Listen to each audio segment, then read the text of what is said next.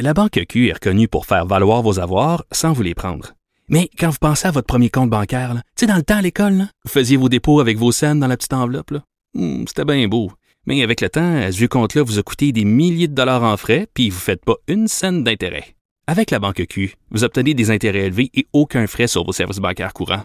Autrement dit, ça fait pas mal plus de scènes dans votre enveloppe, ça. Banque Q. Faites valoir vos avoirs. Visitez banqueq.ca pour en savoir plus. Acheter une voiture usagée, ça peut être stressant, mais prenez une grande respiration. Et imaginez-vous avec un rapport d'historique de véhicule Carfax Canada qui peut vous signaler les accidents antérieurs, les rappels et plus encore. Carfax Canada. Achetez l'esprit tranquille. Geneviève Peterson. Brillante et éloquente. Elle expose toutes les facettes de l'actualité. Gabrielle Caron est là. Salut, Gab. Salut. Bon, euh, la jeune fille de 18 ans en moi serait très, très contente de ton sujet aujourd'hui, puisque quand je suis déménagée de la maison, j'avais un régime alimentaire. C'est tu sais quoi? Non, c'est quoi? Je mangeais des croquettes avec des frites et sur euh, les jours où je me sentais vraiment fancy, je vidais une, une canne de sauce barbecue Saint-Hubert par-dessus ça. Je te jure. C'est- c'est- je mangeais juste ça. Je te jure. voilà. Mais est-ce que c'était une bonne idée? Je le sais pas. Ben, je sais pas si tu aurais continué ce régime alimentaire-là pendant euh, 10 ans, là. Ben écoute, euh, je te dirais que ça s'est quand même étendu sur deux, trois ans. Oui.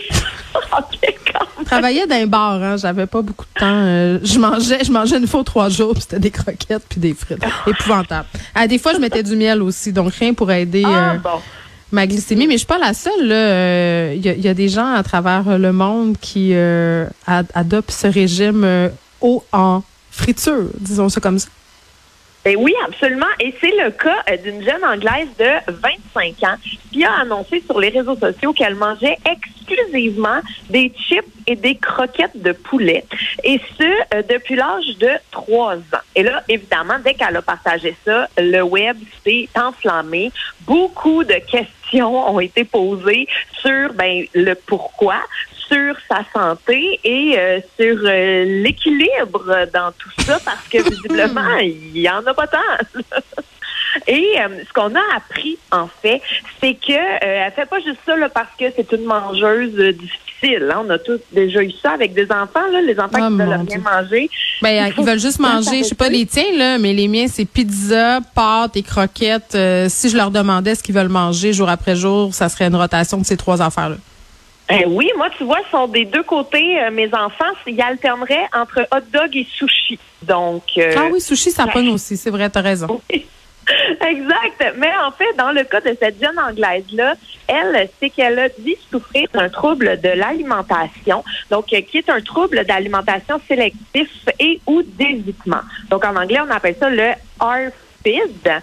Et euh, c'est un trouble qui se caractérise par notamment l'impossibilité chez un individu de manger certains aliments.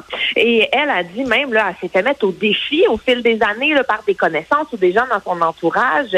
Elle mange, euh, mange un petit four puis je te donne euh, 1000 dollars, mais elle a jamais été capable de déroger des chips et des croquettes de poulet. Ouais, bon, à un moment donné, j'ai envie de dire que ça soigne sans doute, là, mais moi, je me rappelle quand ma fille était petite, euh, ma plus vieille, elle était vraiment difficile. Je pense qu'elle a mangé du spaghetti pendant trois ans, Gab, ça avait plus aucun bon sens. C'était spaghetti et mûr. Puis à un moment donné, j'étais tannée. euh, et je l'ai forcée à avaler une tomate cerise. Écoute, je l'ai tellement regretté, là.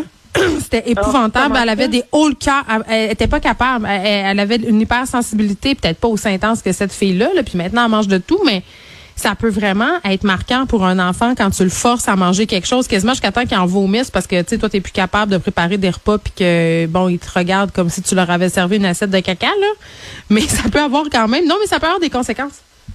Ben oui, tout à fait. Puis en fait, tu vois, cette jeune Anglaise-là dit que l'origine de son blocage remonterait évidemment à un incident qui s'est passé dans son enfance où, comme tu dis, euh, un membre de sa famille l'a forcé à manger des patates pilées Ah, ben et c'est ça, a comme été le déclic. Donc, euh, Aha! à- à- Mais c'est ça. Fait que tu vois, tu as été chanceuse que ta fille soit pas traumatisée à vie parce qu'elle a dit pour compenser, tu sais, des patates pilées, c'est mou euh, et tout. Donc, elle, pour compenser ça, ben, il faut que ce soit tout le temps des trucs croquants.